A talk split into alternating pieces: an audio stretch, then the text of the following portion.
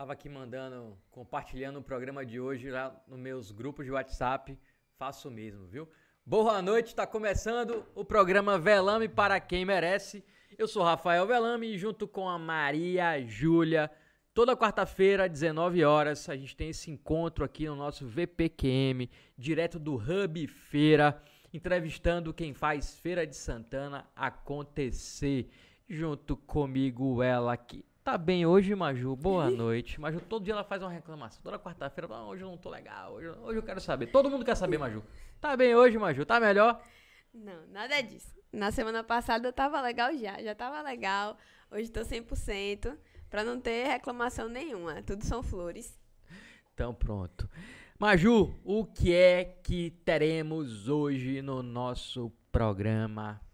Hoje nós vamos receber o vice-presidente da Câmara de Feira, o vereador Silvio Dias, do Partido dos Trabalhadores. É isso aí, o Silvio já está aqui, daqui a pouco a gente vai bater um papo com ele. Temos muitas coisas para conversar com o Silvio Dias. O programa, você já sabe, ele é produzido pelo Feira Pod, a Feira Pod Produtora, tem um apoio do Hub Feira e a gente sempre tem aqui um recado do Sebrae, que é nosso patrocinador, e eu vou falar com vocês porque é o seguinte, vocês já sabem, o Sebrae Feira tá com uma programação bastante movimentada no mês de outubro e no final do mês vai estar tá recebendo na cidade o palestrante e empresário Tiago Careca. É uma mega palestra, é um caminho de resultados, venda de centavos ou de milhões. Tem como objetivo mostrar a você que é empresário um caminho para melhores resultados na sua empresa, com um bate-papo animado e muito enriquecedor o Sebrae te convida para essa noite especial.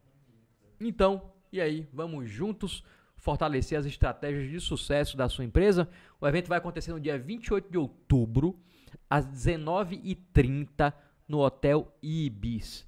Você pode ir lá no site do Simpla para se inscrever. O link está na descrição aí do nosso chat.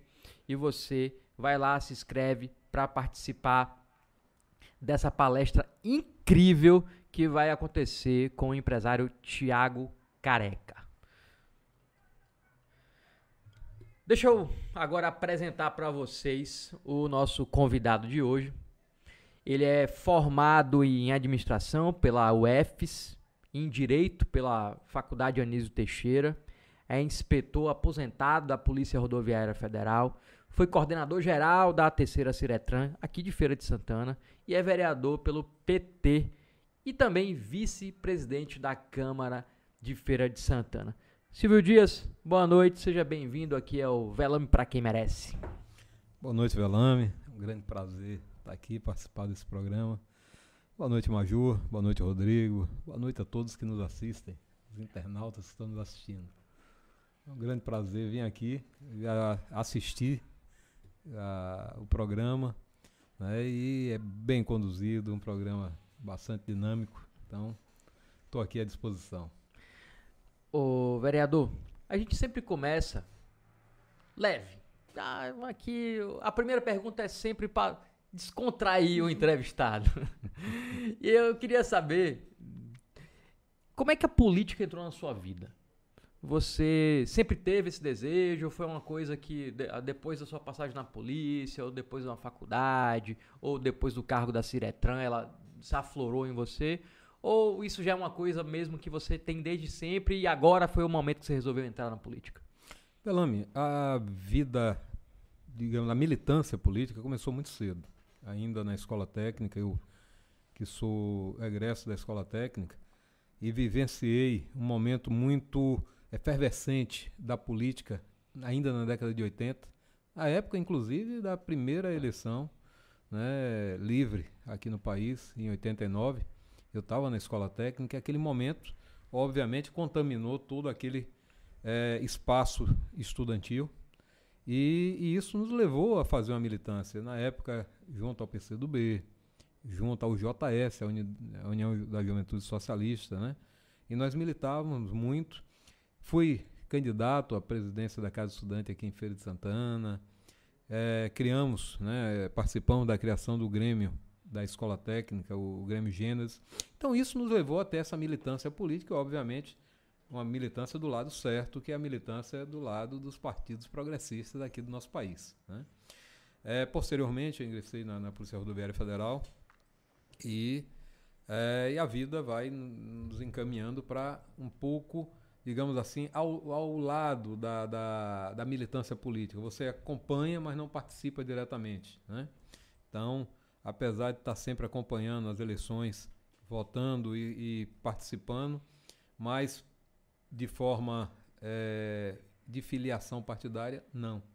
Foi quando, em 2012, eu fui convidado pelo então deputado estadual é, Zé Neto para assumir aqui a Ciretran de Feira de Santana. A Ciretran era um órgão, eu acho que só perdia para o Clércio Andrade em termos de reclamações, em termos de, de problemas, né? Vivia... As pessoas... Eu digo que naquela época havia ali no, na, no complexo policial um plantão de jornalistas, de radialistas que ficavam ali no complexo. E quando o dia policial era morno, eles olhavam para o, Detran e. então... Era bem assim mesmo. Eu já fui, eu já fui. Já passei um período cobrindo polícia quando eu era estagiário e era bem assim mesmo. É, quando não, não tinha nada lá de cá, nada, vamos lá, vamos atravessar aqui para ver o que, é que tem lá de lá. O Detran, então, era aquele.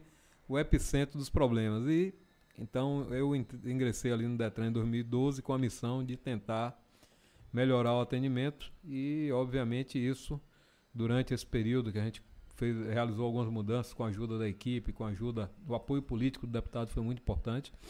Então nós conseguimos e isso deu visibilidade. Então começaram as questões, ah, sai candidato, sai candidato.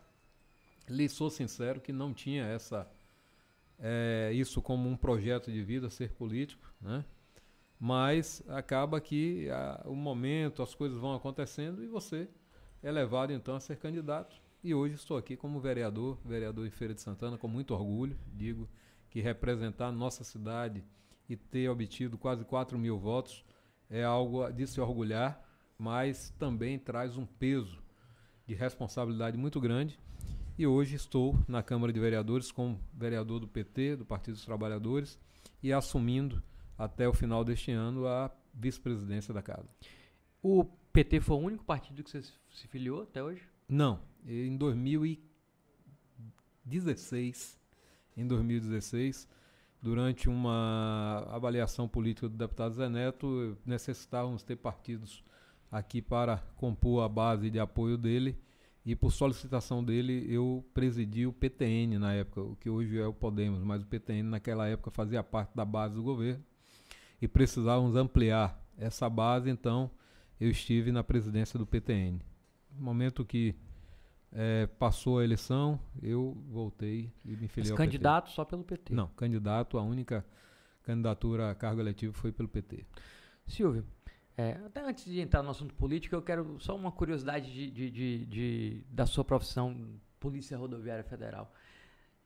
É, já aconteceu alguma coisa quando você era polícia rodoviária.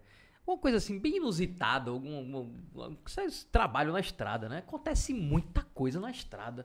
Você passou muito quantos anos de polícia?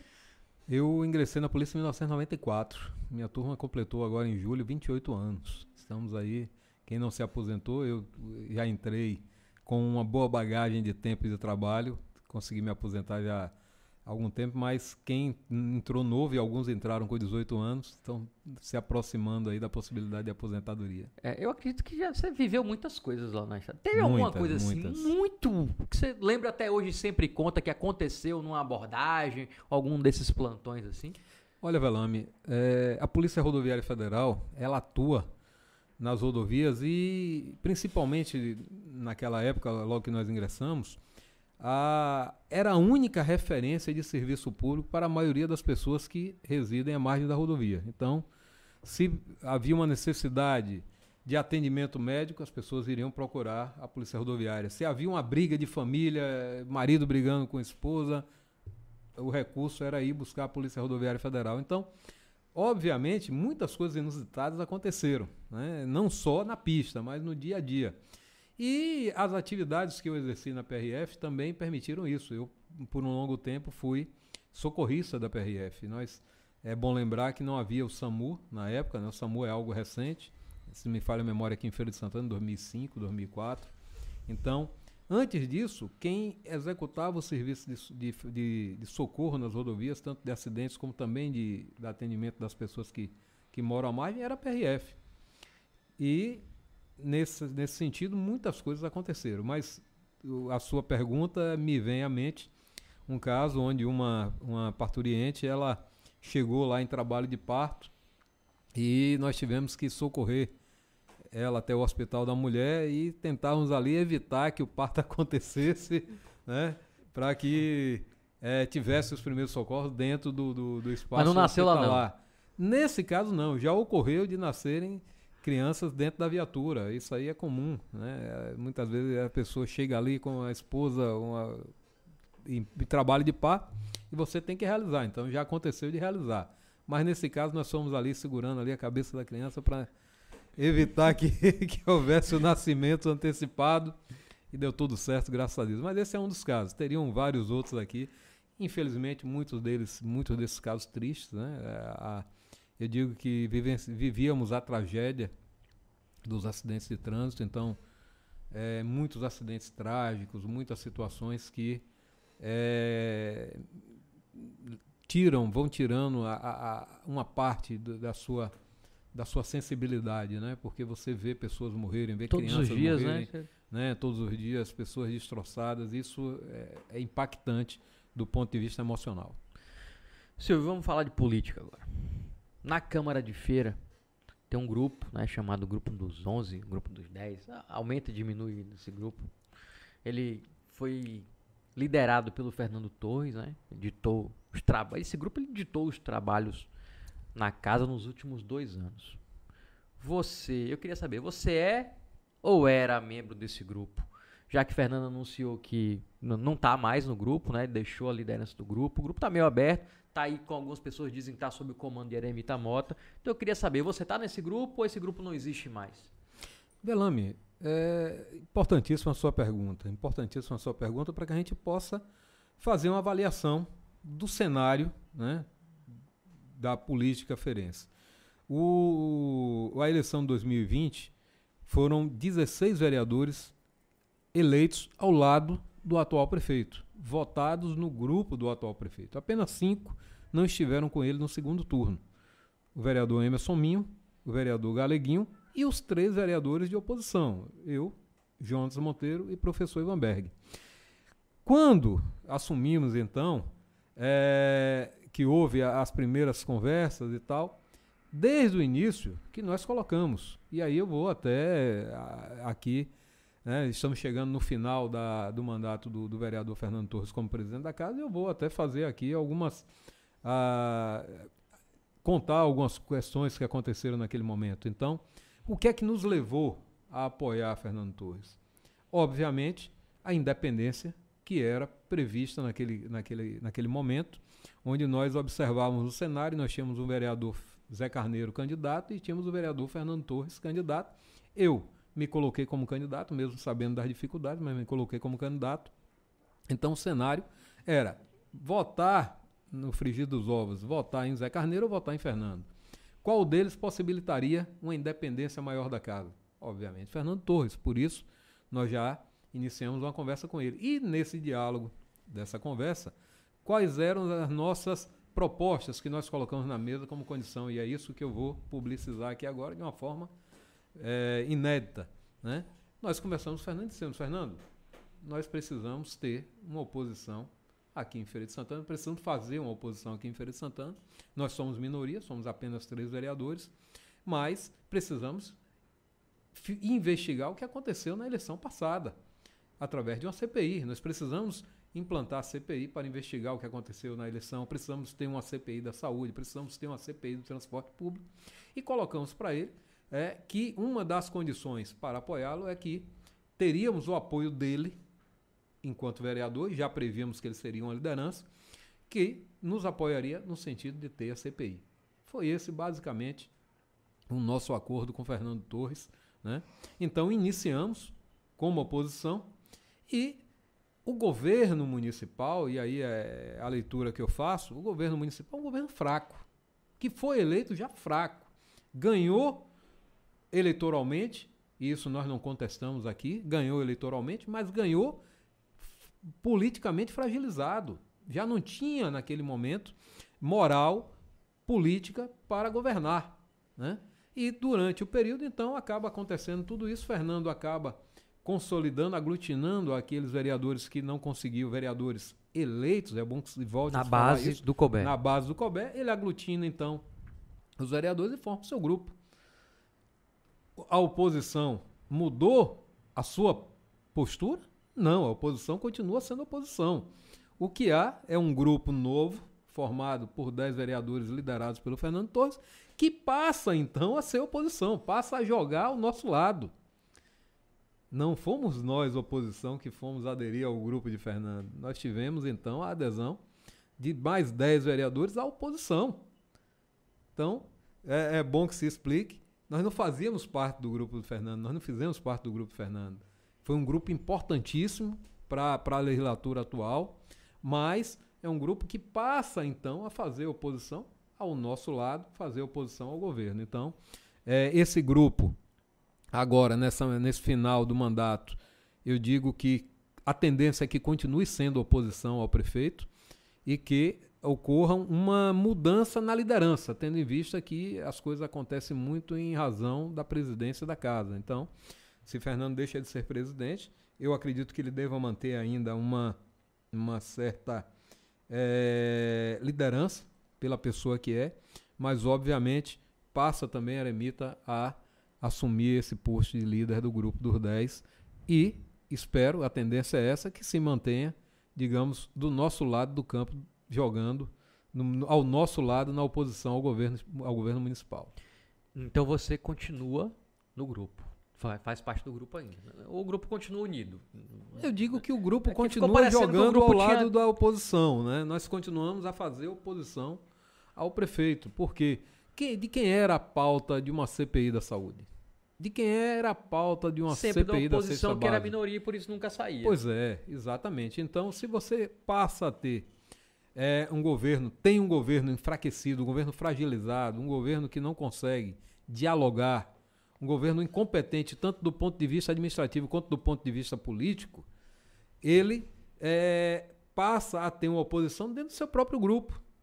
E esses, obviamente, inconformados, lidam então com a oposição de uma forma mais fácil, o diálogo funciona de uma forma mais fácil. Agora, Silvio, na, na época da, da eleição, a presidente agora, que foi a, a Eremita, acabou sendo eleita, é, um drone me contou que você também tentou ser candidato. É, tinha um acordo da Eremita, mas que você tentou articular também uma eleição sua para desbancar a Eremita. E por isso o grupo tinha ficado, algumas pessoas tinham ficado chateadas com você. Isso realmente aconteceu? Olha, é uma leitura completamente equivocada. Né? Me perguntaram isso durante esse período e eu falava o seguinte: se o grupo de Fernando, de, desculpe, do, do, do prefeito topar né, discutir o impeachment do prefeito, eu aceito a, o apoio dele. Se o grupo do prefeito topar discutir novas CPIs, CPI do transporte, CPI da educação, que é algo proposto para a gente, CPI da, da, do show popular, eu aceito, mas era algo que não, não era factível, não era possível de acontecer. Então, o que nós discordamos, e aí eh, eu também posso lhe colocar aqui de forma bastante clara, nós não concordamos com a antecipação da eleição. Eu acho que não era o momento de fazer aquela antecipação. Eu acho que a, a, o, o que estava no nosso regimento interno deveria ter sido mantido, que é a eleição agora, nesse período do final do mandato. Eu não via e não vejo necessidade de ter antecipado a eleição para junho, como foi, entendeu? E esse foi o nosso ponto principal de ser contra. Né? Nós não chegamos a ter discussão em relação a outro nome para candidato, até porque para isso você precisaria de votos e efetivamente não haviam esses votos.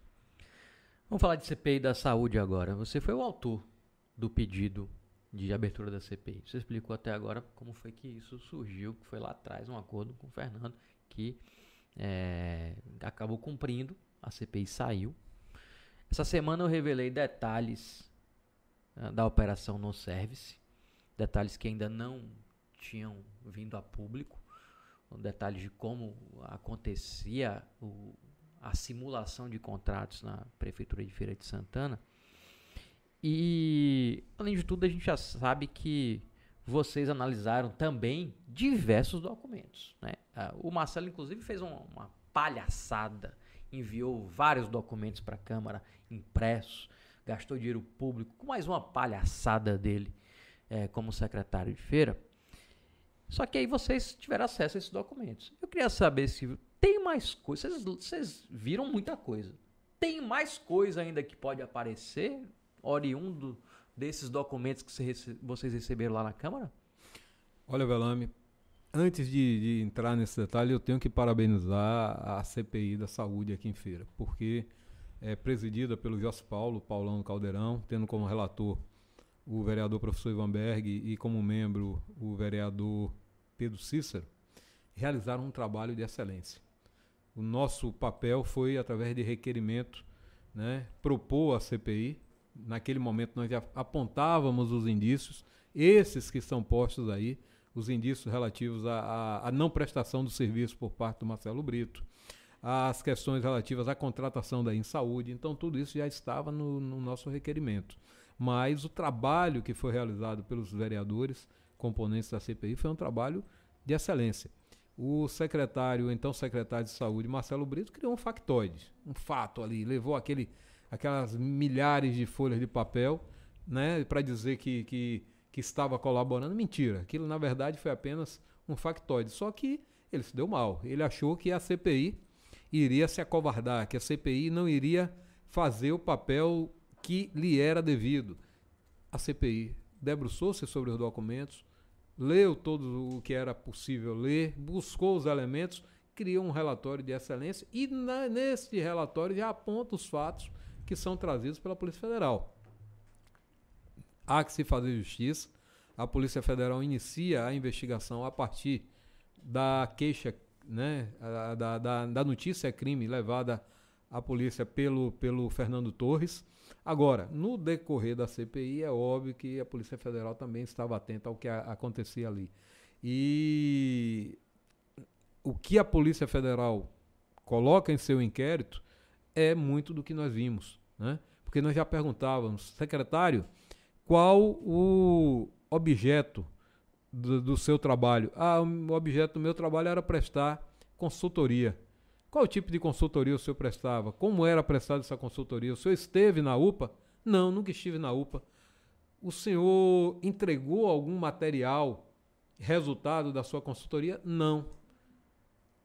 Como é que então o senhor tem a possibilidade de aferir o que foi entregue? Não, está aqui na minha cabeça. Trabalho intelectual, né? né? Aí eu prestava serviço, eventualmente, através de, de virtual, né? através da, da internet, fazia consultoria virtual. De quê? De ortopedia, que é minha área. Mas Opa, lá não atende ortopedia. Mas a UPA não atende ortopedia. E aí, o que é que acontecia na verdade? Então, eram questões que, à medida que nós íamos perguntando, ele ia se embolando. Nós chamamos o, o, o diretor da UPA e perguntamos: vem cá, quantas vezes o, o, o médico esteve na UPA? Nenhuma. Perguntamos à, à senhora que era diretora da UPA e que assinou o contrato. A senhora teve contato com o doutor Marcelo? Não. Isso tudo estava lá e, obviamente, a Polícia Federal é, teve acesso também a isso, porque nos solicitou, né, eu digo melhor, solicitou a CPI, é a cópia de algumas oitivas, isso, esse material também foi enviado para a Polícia Federal. Então, óbvio, a Polícia Federal fez o seu trabalho, mas fez também levando em conta alguns procedimentos que foram encontrados ali na CPI da saúde.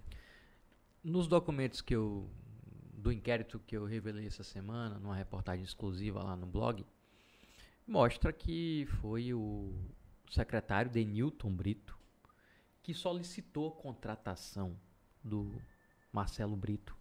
Porque assim, só para o pessoal entender, Marcelo Brito estava secretário de saúde até duas semanas atrás, afastado, mas era o secretário. Mas nessa época ele não era secretário de saúde.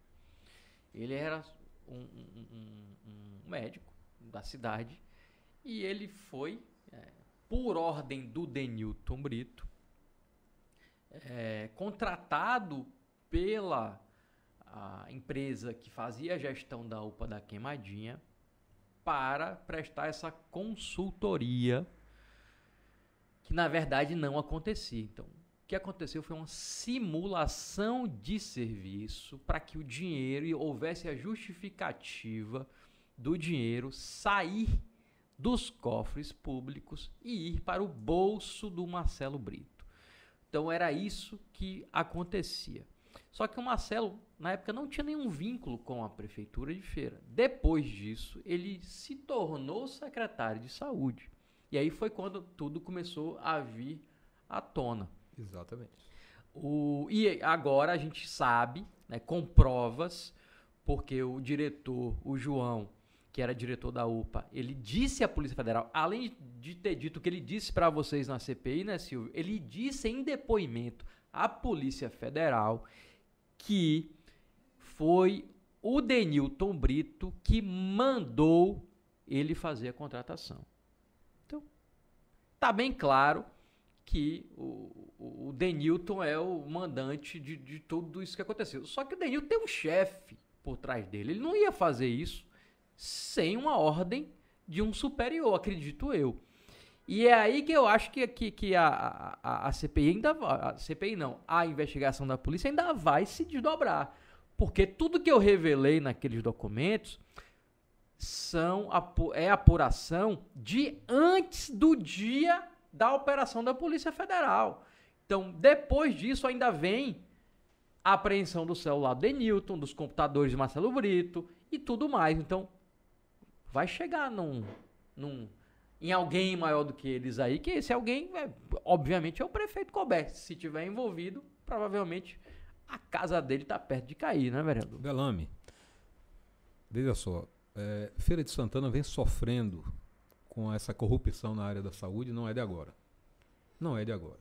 Isso é, é algo que vem de muitos anos, envolvendo essas empresas terceirizadas, essas cooperativas. Em 2019, nós tivemos aqui a Operação Pitiocampa, que foi uma operação da Polícia Civil junto com o Ministério Público Estadual, que teve como objeto, naquele momento, a, as empresas que se diziam cooperativas, eram empresas é, que tinham donos, empresas que oferiam lucros e que se diziam cooperativas para burlar a tributação.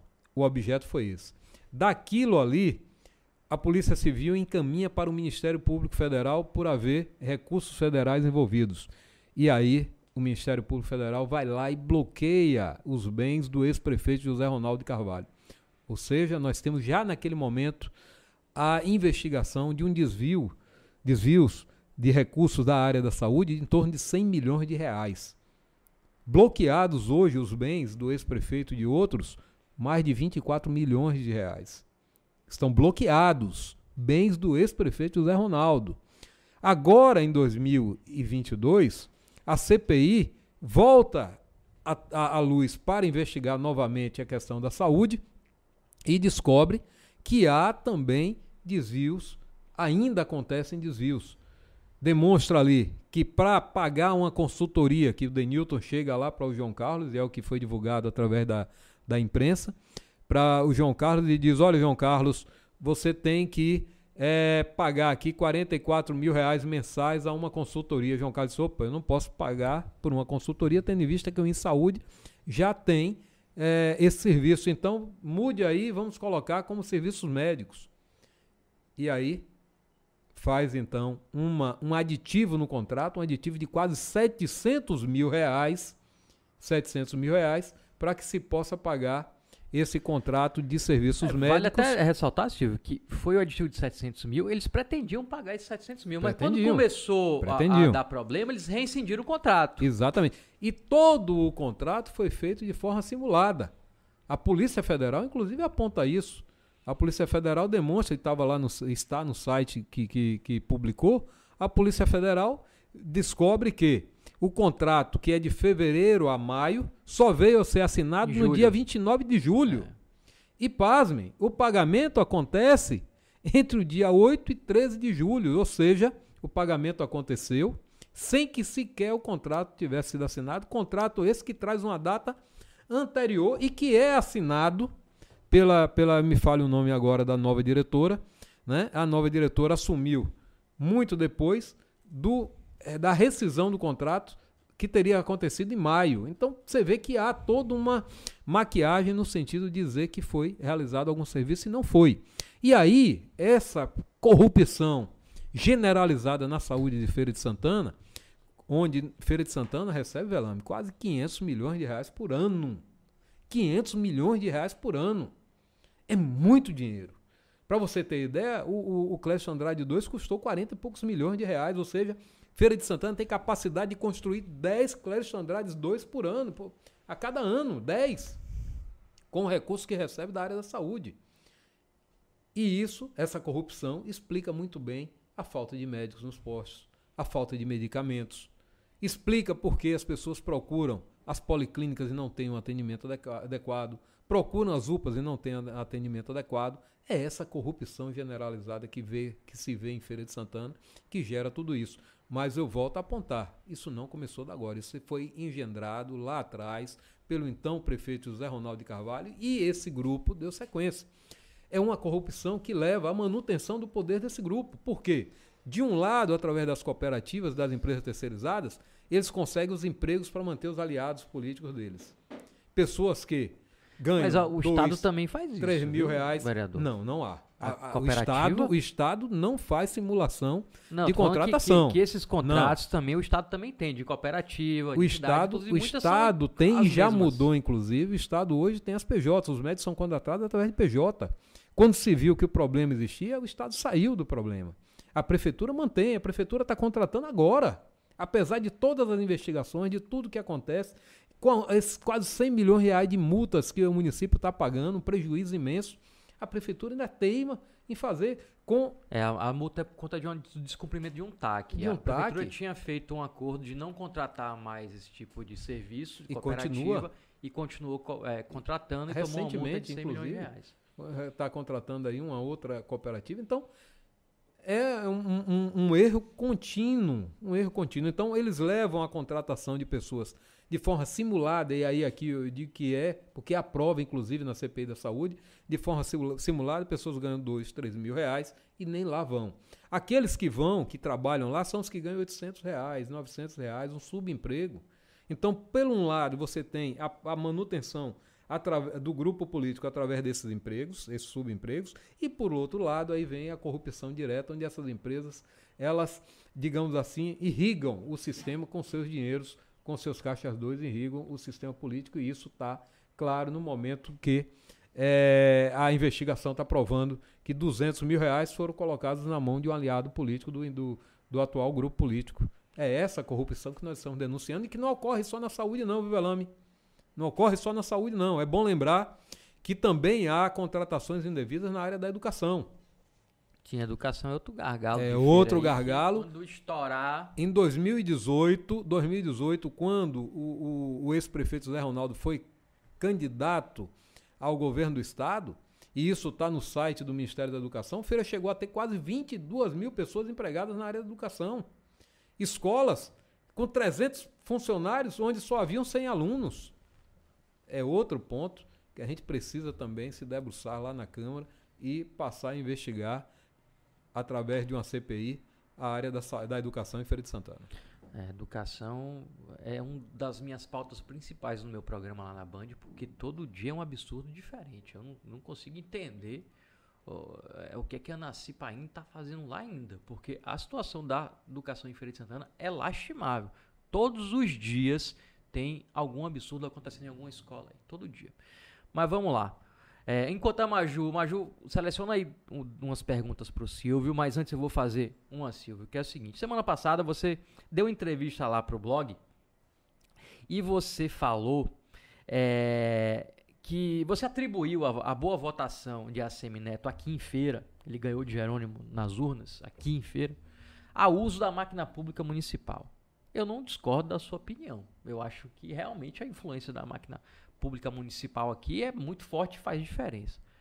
Mas a gente também usando, indo por essa linha de pensamento, a gente não pode deixar de lembrar que a máquina do Estado também é usada em feira pelo grupo do Zé Neto, liderado por Zé Neto aqui, e o grupo do PT, do qual você faz parte. Não é não, não, não acaba sendo uma incoerência sua você colocar esse ponto como principal, como um ponto é, primordial na votação do ACM Neto, sendo que o grupo do governo do Estado aqui faz a mesma coisa também, usa, claro, a força da máquina do Estado para beneficiar o candidato? Velame, eu vou discordar completamente da sua afirmação. A máquina pública não é utilizada pelo deputado Zé Neto por ninguém do grupo. Prova disso, e aí eu lhe provo. Eu lhe provo. Se você chegar no Clécio Andrade hoje, você vai encontrar pessoas que trabalham lá há 20 anos e não são concursadas. Pessoas que entraram no Clécio Andrade ainda no governo de Paulo Souto e continuam lá. Por quê? Porque nós valorizamos aquele que trabalha. Aquele que trabalha por competência. Se chegar no saque hoje, você vai encontrar vários. E o próprio grupo, até eh, de forma é, zombando, diz: olha, o, o, o, grupo do PT não sabe fazer política porque mantém. Você chega no Clécio Andrade, você encontra lá vários carros plotados com, com, com é, a marca do, do, do, do candidato é, do ex-prefeito de Salvador, e é verdade, porque nós não fazemos política dessa forma. Né? Existe, obviamente, pessoas são indicadas, existem, é, os cargos são de livre é, é, é, indicação política. Né? E até eles não são cobrados. Nós temos aqui em Feira de Santana N cargos, né? e cargos que continuam há muito tempo. Eu posso licitar. Nós temos aqui, por exemplo, Aurino, um excelente quadro profissional, técnico, competente, que está na DAB desde a época de Paulo Souto. Mas exerce um trabalho excelente. Por que, que nós vamos tirar? Não há necessidade. E como ele, tem vários outros. Vários outros. Se a gente ficar aqui falando, nós vamos encontrar vários outros. Então, a nossa forma de, de fazer política é diferente. É diferente. Nós não, nós não trazemos essas pessoas sobre o, o, o, o a, a força para que votem. A gente procura, na verdade, convencê-las. A gente convence através do trabalho. E é assim que a gente convence, por exemplo, quem trabalha no Hospital da Criança, o melhor hospital do Norte-Nordeste do país. Procure lá. A maioria das pessoas que trabalham lá, para não dizer 100%, não, não são indicadas políticas. Trabalham lá por competência, levaram o seu currículo a empresa e estão lá trabalhando. Façam uma pesquisa. Não, não, não, não já, se, rece, já não recebi limite, relatos diferentes disso que o senhor não está se dizendo. limite, né? tá Não se limite ao que eu estou falando. Converse com eu já funcionários. recebi relatos de pessoas que, que, É, que, que, que são não- contratadas do governo e Uhum. que foram contratadas através de indicação política. Isso e há. que foram chamadas para Não. reuniões políticas do mesmo- da mesma forma. Convite para reunião política, convite para reunião política, não eu é não vou lhe um- dizer que não existe, porque obviamente nós fazemos e convidamos a todos. Convidamos aqueles que trabalham e aqueles que não trabalham no serviço público, é aberto. Obviamente nós vamos convidar as pessoas que trabalham, eu posso chegar no Clécio Andrade e falar, olha, nós convidamos, agora me mostrem um que tenha sido sido demitido porque não foi no governo do estado. Me mostrem um que tenha sido demitido porque estava com um adesivo colado do outro candidato. Não tem. Agora você quer que eu lhe mostre quantos que foram demitidos da prefeitura? Quantas pessoas foram demitidas da prefeitura porque tiraram foto comigo, Velame? Quantos? Já aconteceu isso? Várias. Eu posso lhe falar aqui várias. Eu- eu- tem uma menina que trabalha em. em- eh, trabalhava no- no- na escola da Caatinga porque tirou uma foto comigo em um evento que não era nem um evento político, foi demitida da escola municipal lá da Caatinga. Né? O- um, um líder político do Alecrim Miúdo tirou uma foto comigo durante um evento da a festa do vaqueiro do Alecrim Miúdo em 2018. No outro dia, 6 horas da manhã, recebeu um telefonema de que ele estava exonerado. Isso é vários. Então, eu lhe mostro que há sim a coação. Lhe mostro, e os vídeos mostram isso. Em 2020, nós vimos o, o- ex-prefeito fazer uma reunião em um ambiente público e falando, coagindo as pessoas, dizendo: olha, de forma. Né, olha, se não for, se não votar, corre o risco de perder o emprego. Então, isso acontece. Há vídeos, há registros. O próprio prefeito, no início da sua, do seu mandato, chegou e falou o quê? Foi gravado falando que estava demitindo aqueles que não tinham, sido, não, não o tinham acompanhado durante a votação. Agora, do outro lado, não acontece isso. Isso aí eu lhe provo. Se você chegar hoje no saque, você vai encontrar pessoas que estão lá com muito mais tempo do que 16 anos, que é o tempo que o governo do PT tem. Tem pessoas lá com 20 anos. No Clécio Andrade tem pessoas e muitas que trabalham porque na época que, que é, Zé Neto, inclusive, foi chamado para discutir isso, Zé Neto disse, não, nós não vamos tirar. O Clésio precisa, é um hospital. Nós não vamos trabalhar politicamente dentro do hospital. Aquele que trabalha, está fazendo trabalho, tem que continuar. E assim estão lá. Agora, nós trabalhamos na base do convencimento. Aí sim, nós trabalhamos mostrando que o Clésio Andrade que eles trabalhavam antes era um e o Clésio Andrade hoje é outro. Nós mostramos que o Hospital da Criança, aquele magnífico empreendimento, presta um serviço de qualidade, sem necessidade de ingerência política. Nós temos a, o complexo de saúde todo, nós temos os investimentos que são realizados na área da educação, com a construção das escolas aqui em Feira de Santana, escolas que vão funcionar em tempo integral. As crianças vão para lá de manhã, vão estudar de manhã, vão fazer uma refeição, vão merendar lá, à tarde vão fazer atividade esportiva, atividade cultural. Isso tudo são investimentos do Estado aqui em Feira de Santana, que, em sua maioria, investimentos que vão melhorar muito a vida da população de Feira Mas de Santana. Viu, então, eu vou ser um pouco mais direto assim nesse assunto. Vou lhe fazer uma pergunta. Pode fazer. Se Silvio Dias não tivesse sido diretor do, da, do Detran de Feira de Santana, ele seria vereador hoje? Eu digo que o fato de ter sido diretor do Detran é, ajudou e muito pela visibilidade. O Detran hoje se você compara o Detran de 15 anos atrás, o Detran é muito pequeno. O Detran não faz mais a, as ações que fazia no passado, porque parte passou para ser do município, quando o trânsito foi municipalizado. O Detran hoje, boa parte dos serviços são terceirizados. O pátio é terceirizado, as vistorias, grande parte é terceirizado. Os despachantes realizam um serviço fundamental para o andamento do dia a dia do Detran. Com isso, a quantidade de funcionários do Detran é muito menor. Hoje nós devemos ter ali terceirizados em torno de 15 pessoas. Né? 15 não, 10 pessoas terceirizadas. Nós devemos ter uns 15 redas. Redas que foram selecionados. Redas que passaram por seleção e estão lá sem nenhuma indicação política. Cargos, nós temos apenas 5. Então, obviamente, quem teve 4 mil votos não dependeu apenas desses 15 votos para conseguir chegar onde chegou. Obviamente, foi pelo trabalho, pela, pelo reconhecimento da população do trabalho que foi realizado não foi por uma questão de empregos políticos. Até porque essas pessoas que lá trabalham, se votaram comigo, eu acredito que grande parte votaram comigo, votaram porque reconhecem que o Detran era um e hoje o Detran é outro. Maju, tem gente participando aí. Faça aí umas perguntas para o Silvio Dias. Temos sim. Gente, só para lembrar, quem está acompanhando, curtir o vídeo também, tá? Compartilhar, curtir. É, tem boa noite, boa noite de Brenda, boa noite de Ana, boa noite dona Dijara, é a mãe de Velame. E a gente tem a pergunta. Boa tem noite, dona Dijara. Tem um quadro. Tem um quadro. Temos um comentário de Moira Quadros. O caos instaurado na educação feirense está insustentável. Eu, como professora da rede, que estou de fato no chão da escola distrital, vislumbro arbitrar arbitrariedades de grande quilate. Lamentável. E também temos a pergunta de Luzia Cruz. Vereador, sobre o governo do estado. Deu em que a compra dos respiradores que não foram entregues? O senhor sabe? Sei, o dinheiro parece que foi devolvido. O estado entrou com a ação, cobrou, o dinheiro foi devolvido. Olha, receber calote qualquer um de nós pode receber. A gente compra as coisas e muitas vezes não recebe. Agora, o que tem, a obrigação do gestor público fazer é correr atrás para receber de volta o dinheiro. E isso o Estado fez. O Estado, no momento que foi é, que notou que não receberia, tomou as providências necessárias, afastou aquele que tinha que afastar e correu atrás para receber. E a informação que eu tenho é que recebeu o dinheiro de volta. Agora, não se tem notícia de que aqui tem havido compra de vacina buscando receber um dólar por vacina, como aconteceu com o governo federal. Nós não vimos uma política aqui do governo estadual contrária à vacina. Pelo contrário, nós vimos aqui o governo federal atuando, o governo estadual atuando em muito para que nossa população toda fosse vacinada.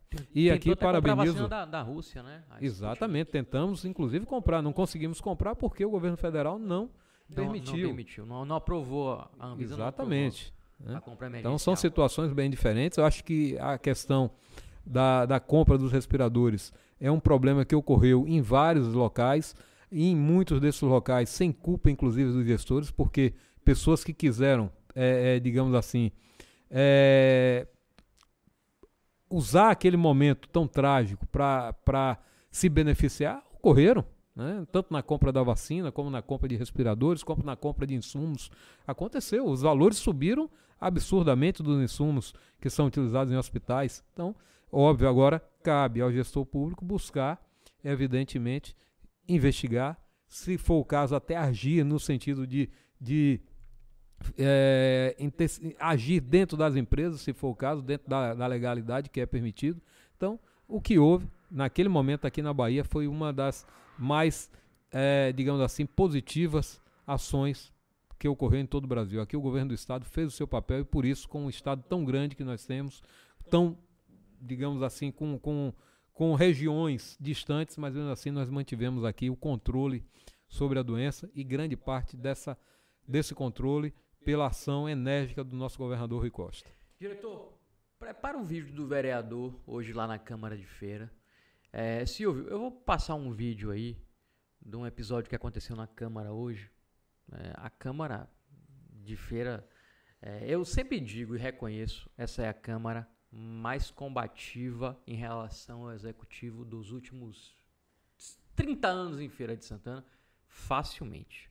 Nunca houve uma Câmara tão combativa como essa. Mas também acontece e permite muitas independente. Coisas. É, independente. É, fiscalizadora, né? A Câmara nunca fiscalizou tanto como fiscaliza agora. Mas também acontecem muitas coisas lá na Câmara que acabam é, é, prejudicando, digamos assim, a credibilidade dos vereadores. Um episódio aconteceu hoje, eu quero que o Silvio deve ter visto lá ao vivo, mas vamos ver de novo aí. Solta aí, diretor.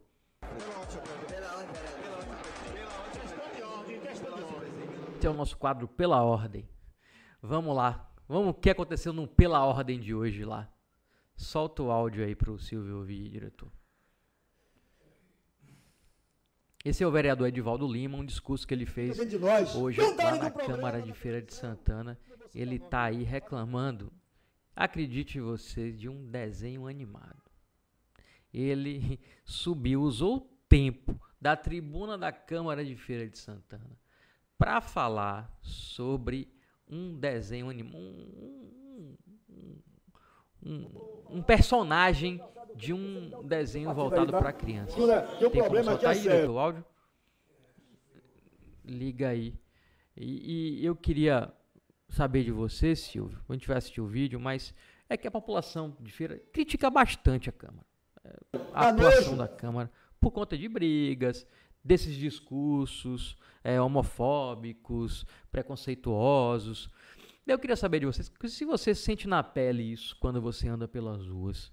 É, teve até um dos vereadores recentemente que falou: Eu tenho vergonha de dizer que sou vereador. Acho que foi o Valdemir, não foi que falou isso recentemente.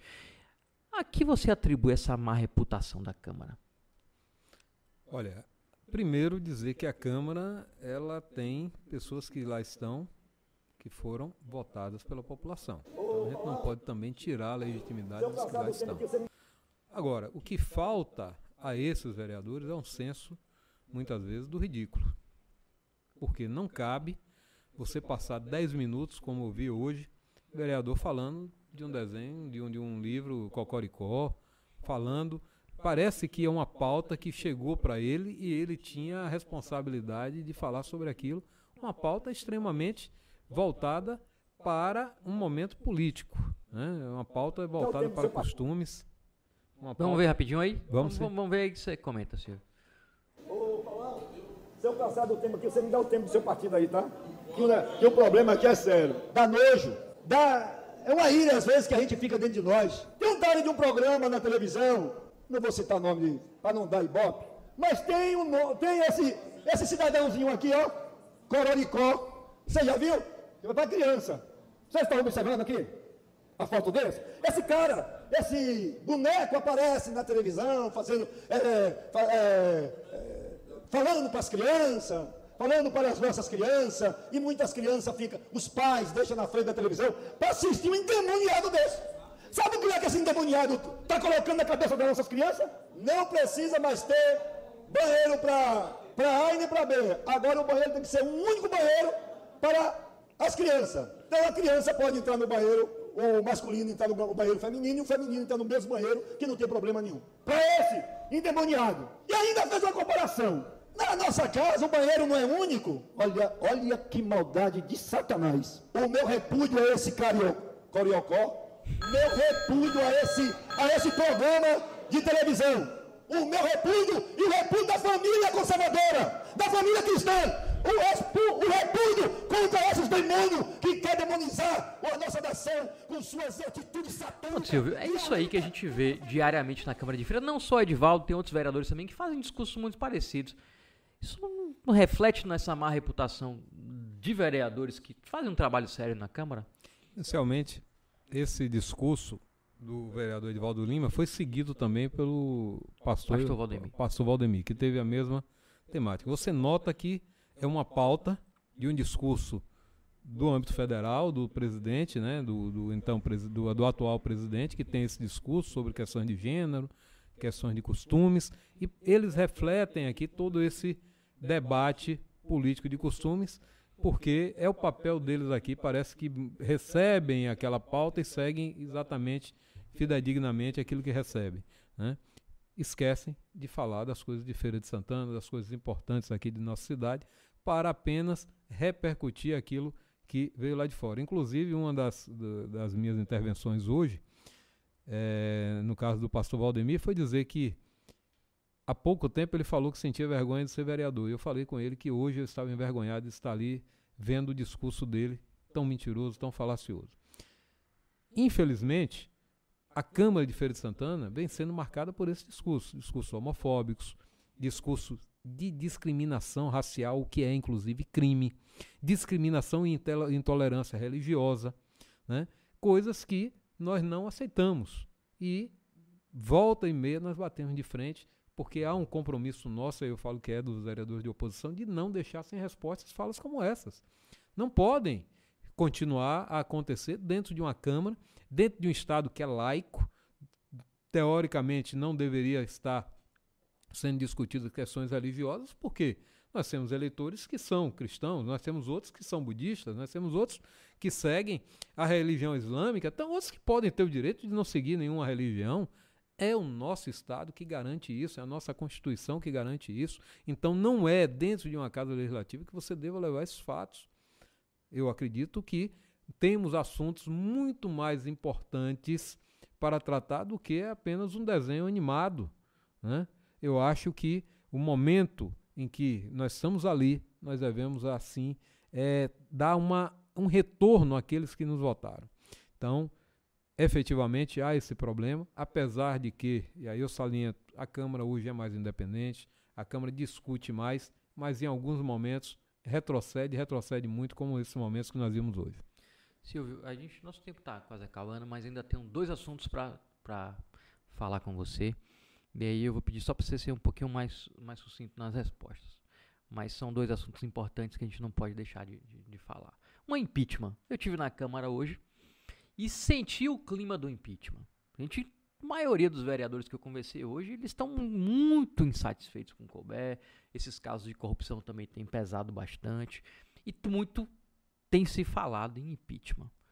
Mas é, é, o impeachment também tem alguns problemas que podem é, é aparecer caso o Colbert deixe de ser prefeito. Quem entra é o Fernando de Fabinho. Fernando de Fabinho a gente sabe que é um político muito mais habilidoso do que, do que o Colbert.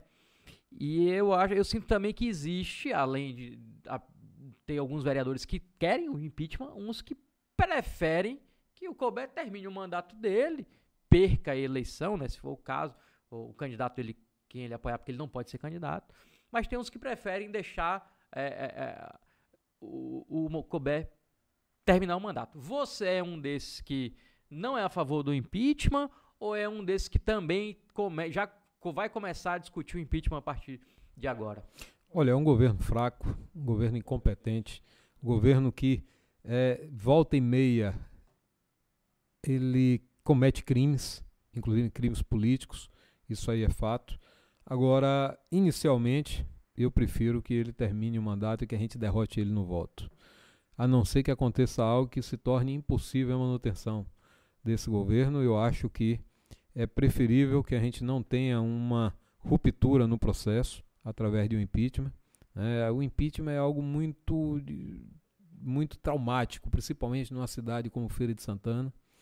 É, já vivenciou várias situações onde o vice assumiu, acho que já vão aí nos últimos anos, acho que três ou quatro casos onde o vice assume.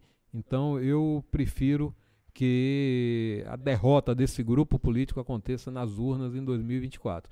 Agora, se, se for insustentável através da, do acontecimento de crimes, e isso está bem perto de acontecer. Nós temos aí a, a, própria CPI da saúde, a própria investigação que pode levar a esses casos. Nós temos ações deliberadas do próprio prefeito que volta e meia é, transgride, né? Desrespeita, desrespeita as leis, desrespeita a Câmara de Vereadores, desrespeita o Judiciário, como agora está descumprindo determinações judiciais. Então, tudo pode acontecer.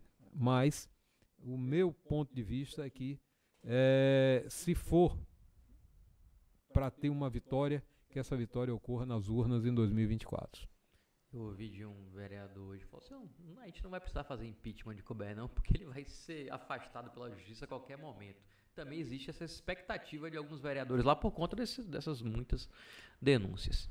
Mas, Silvio, para a gente finalizar, eu queria tocar nesse assunto porque é um assunto que, é, apesar de ter eleição agora para governador, já é um assunto que aqui em Feira muito já tem se falado, que é a eleição 2024. O pessoal gosta de antecipar bastante as eleições.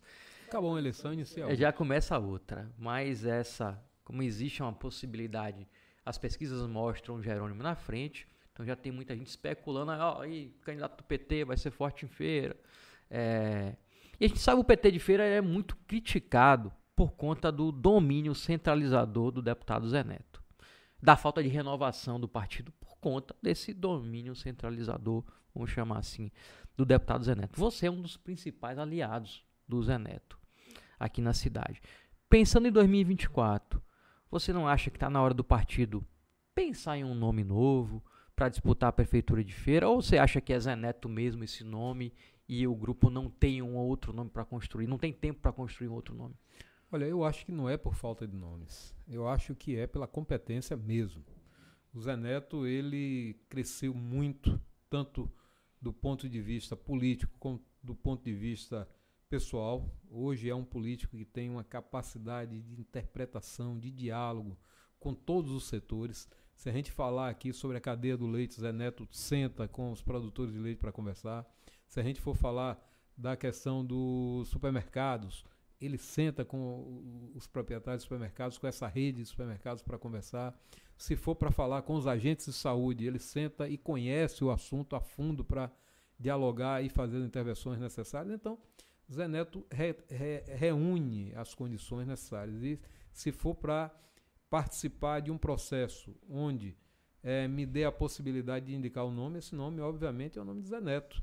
Porque, primeiro, eu discordo nessa questão de que ele é, condiciona ali, a, a, a, monopoliza. Eu discordo dessa, dessa, desse, de, desse fato, até porque o que eu vejo no dia a dia é diferente.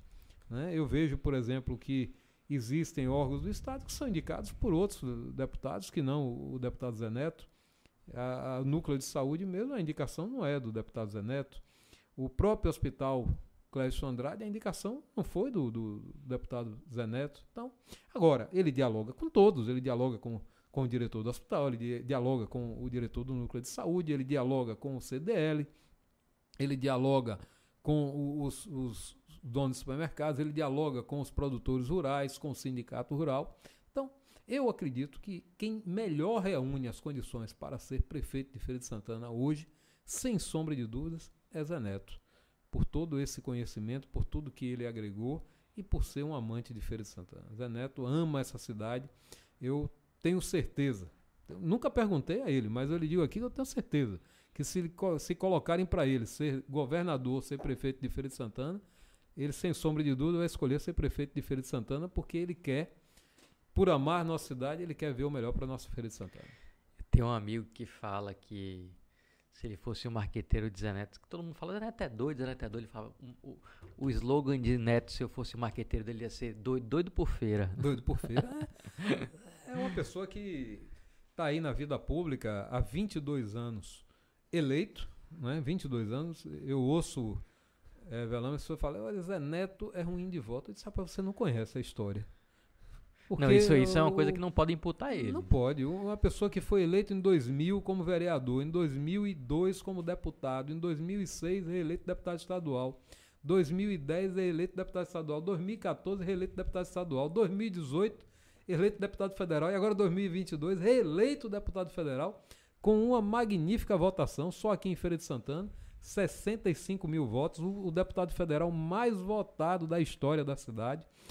Ele recebeu outros 63 mil votos no estado da Bahia quase todo e olha, sem fazer muito esforço, porque nem prefeito ele tinha, mas pelo trabalho realizado. O esforço foi ao longo dos quatro anos, defendendo os agentes de saúde, defendendo os agentes de combate a endemias, defendendo os correios, defendendo os trabalhadores, defendendo as enfermeiras. Então, esse trabalho ao longo de quatro anos é que resultou nos 128 mil votos. E eu tenho certeza que os 150 mil votos, 140 mil votos, se me falha a memória, de 2020 vão se multiplicar e Zé Neto com certeza será eleito prefeito de Feira de Santana.